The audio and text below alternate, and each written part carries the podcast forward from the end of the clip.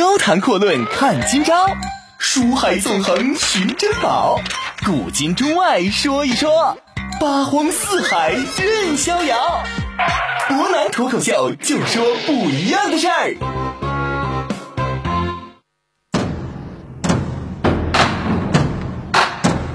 听众朋友，大家晚上好，欢迎您收听今天的博南脱口秀。昨天我们提到呢，夏侯惇啊，最后一次在历史上记载的单独领兵出战，就是著名的博望坡之战。这一战呢，博南之前讲李典的时候就已经说过啊。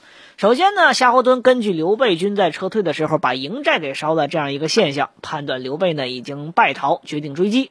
李典认为呢，此战必定有其他的因素，但是夏侯惇不听。总而言之呢，由于夏侯惇轻敌冒进，最终在山间林道当中被刘备和诸葛亮所伏击。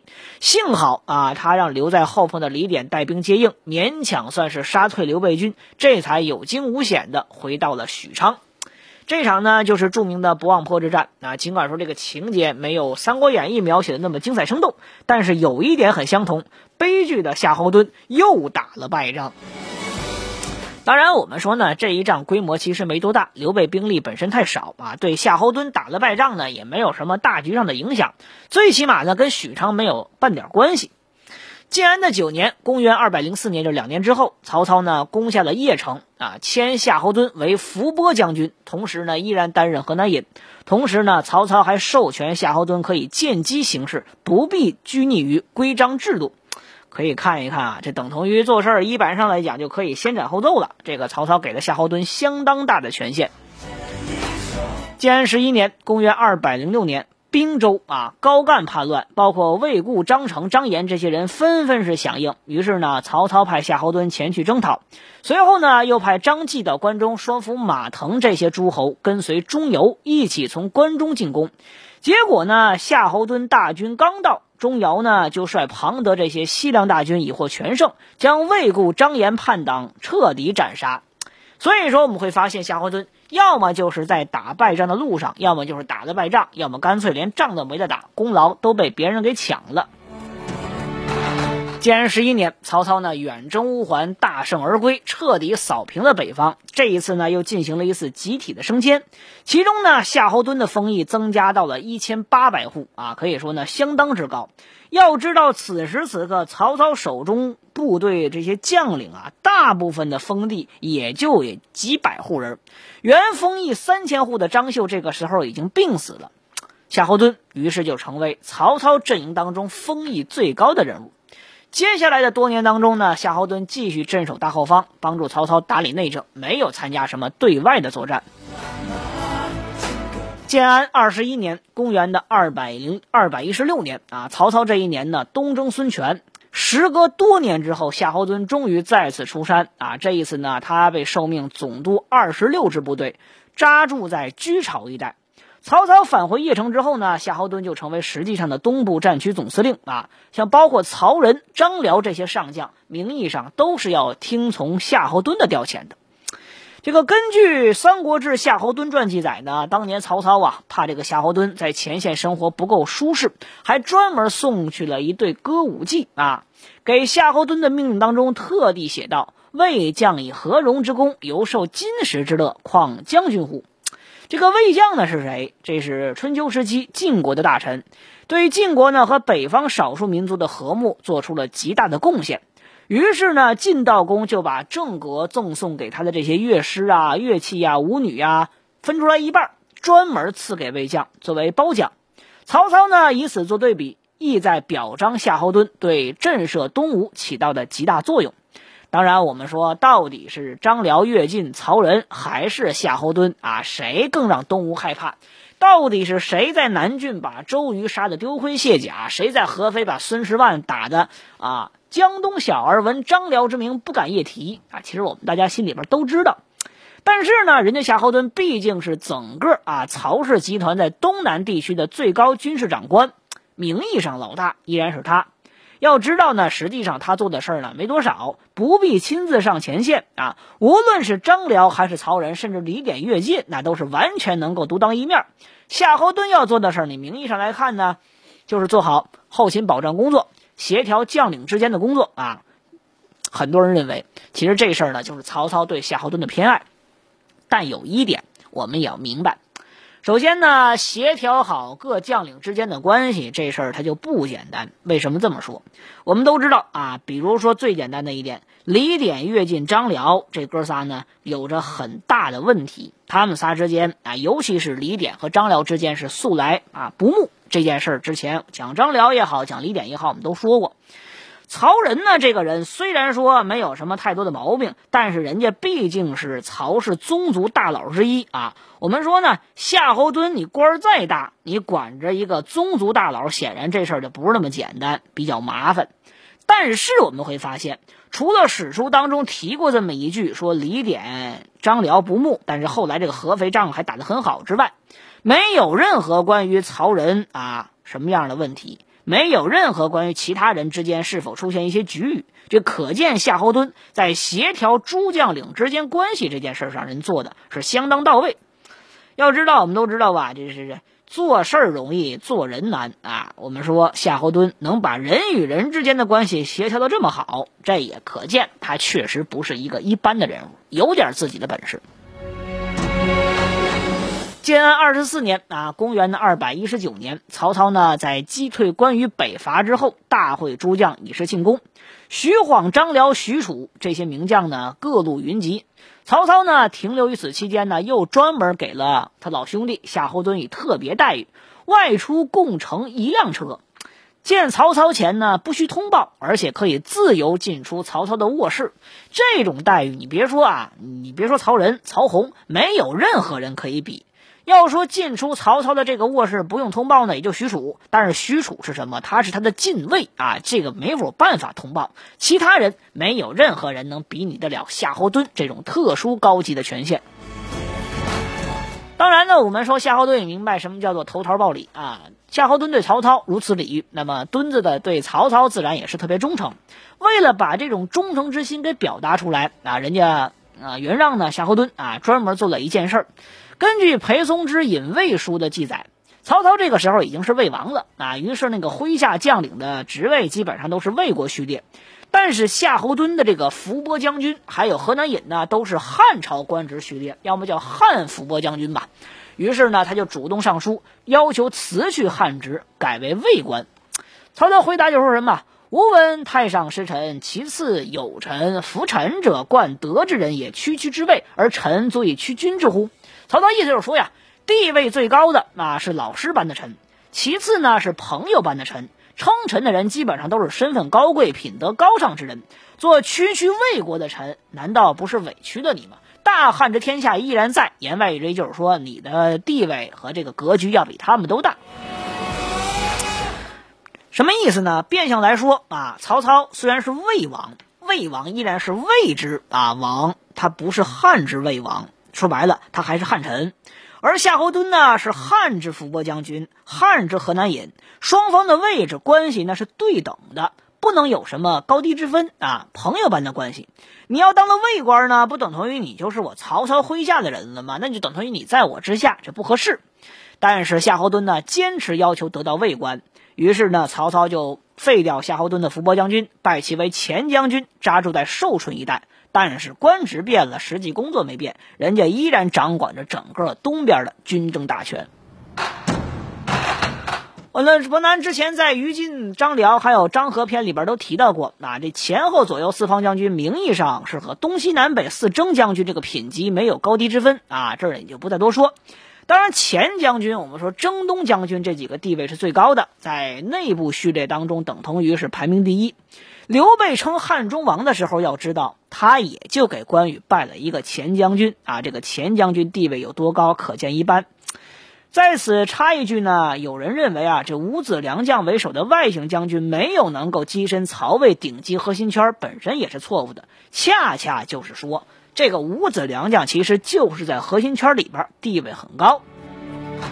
当然，我们说呢，后世称赞曹操唯才是举。他始终也把夏侯惇放在整个阵营第二号人物的位置上，没拿下来过，这一点是事实。建安二十五年，公元的二百二十年，曹操因病去世了。曹丕啊即位为魏王，夏侯惇呢又被晋升，直接被拜为了大将军，这也就是魏国武装力量总司令啊，可以说是整个魏国集团的军事最高长官。不过没过多久之后，夏侯惇呢因病去世，没有能够活到曹丕称帝的那一天。其实我们说，如果他真的能够再久一点，地位还会提升，当个大司马也不是不可能的事儿。呃，我们说呀，夏侯惇这个人啊，大家可能都觉得他打来打去没打多少仗，这点不假。但是要知道，伯南之前就说了，夏侯惇这个人，他就是一个学者。不能说学者，或者最起码说是个读书人。他的谥号很有意思，叫什么呢？忠侯。我们说，在儒家道德的传统观念当中，最大者莫过于忠君。所谓忠君爱国者，夏侯惇能得得到这样一个忠的谥号，可以说是极大的光荣，比起一般人要高的太多太多。高谈阔论看今朝，书海纵横寻珍宝，古今中外说一说。八荒四海任逍遥，博南脱口秀就说不一样的事儿。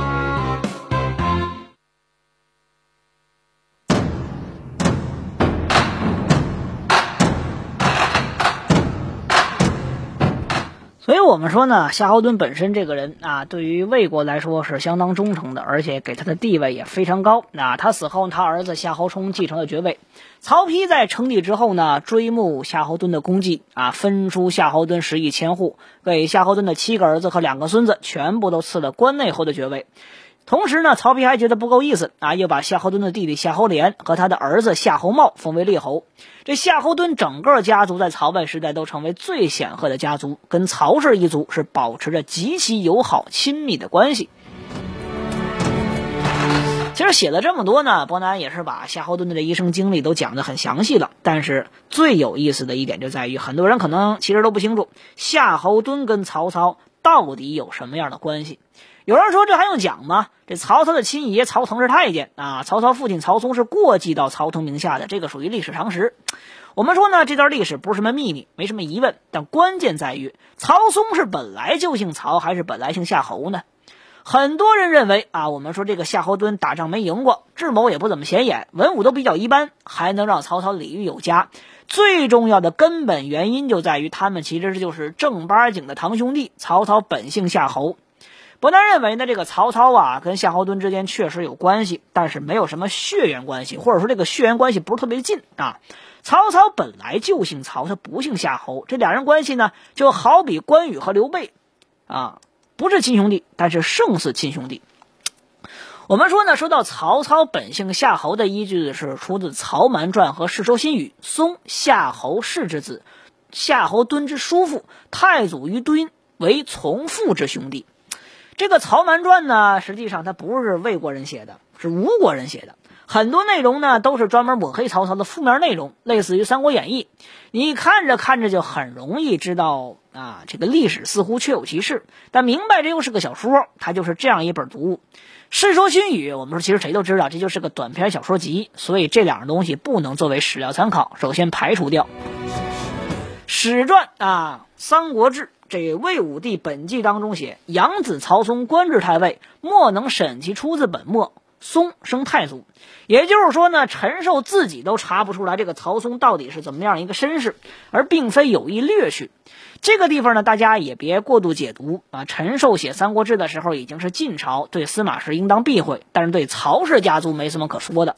如果说为传主避讳呢，通常就干脆列举不谈。而陈寿这个时候就是想告诉大家，他压根儿就没查出来准确资料，所以他也不能妄下结论。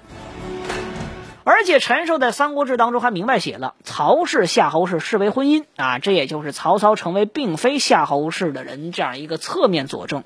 因为我们都知道，汉末三国时代伦理道德观念已经成熟了，偶尔发生近亲通婚或许还可能，但是我们看一看。冤妻太祖内妹啊，这个夏侯渊娶的是曹操妻子丁夫人的妹妹夏侯惇，呃，夏侯渊和曹操两个人是邻邻近。渊长子桓，上太祖弟，海阳侯哀女，特恩而冷宠。这曹操呢，把侄女嫁给夏侯渊长子的，跟夏侯渊又成了亲家。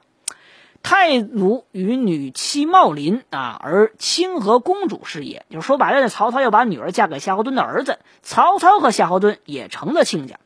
除此之外呢，这种类似情况可以说很多人都认为比较近，再加上曹操和夏侯惇之间真的就是堂兄弟的关系，那这种眼花缭乱的通婚，那简直就是搞乱了伦理关系。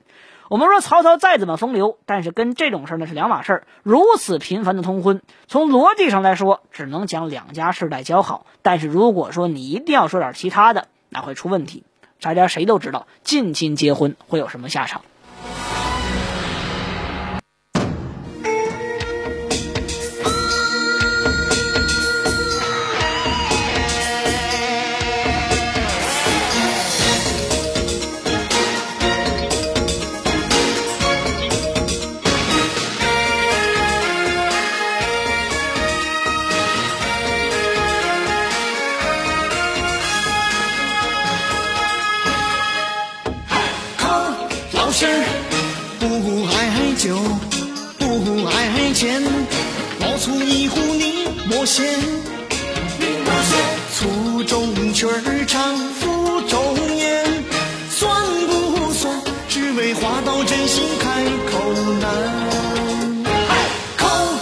老心儿，做好官，做大官，清清白白睡得安。睡得安下有黄土，上有天，不成仙，只有谈笑一片在。人间。你想人别相恋，我抓鬼缠夜半，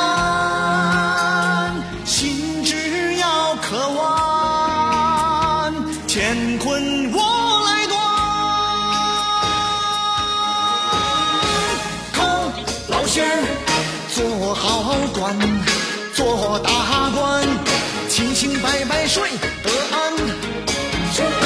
下有黄土。上有天，不成仙，只留谈笑一片在人间，只留谈笑一片在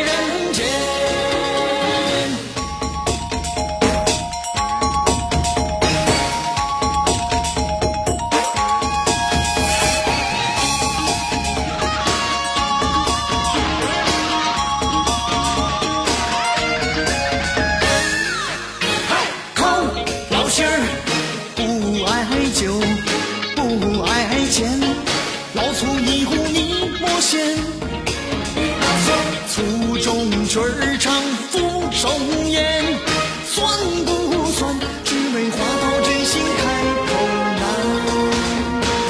你想人，别想念，我抓鬼成夜半。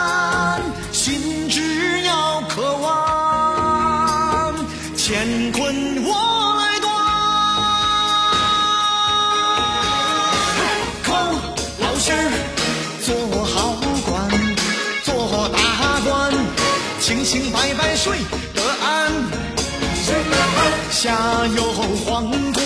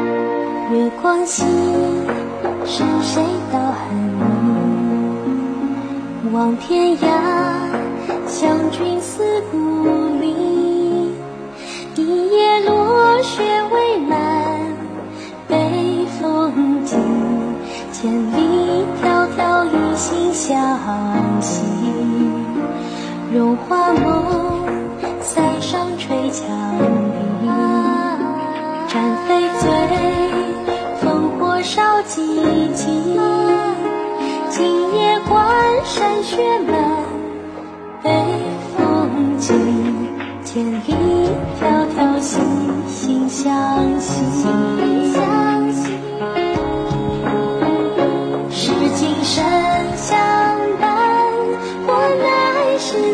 为何你总不懂？这谜题到蓦然回首，才蓦然承继。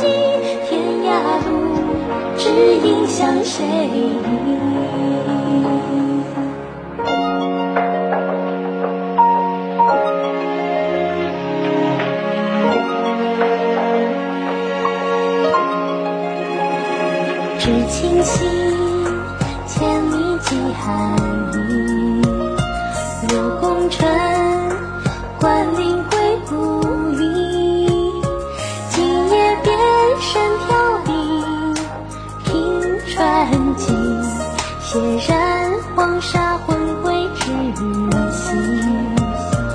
月光仙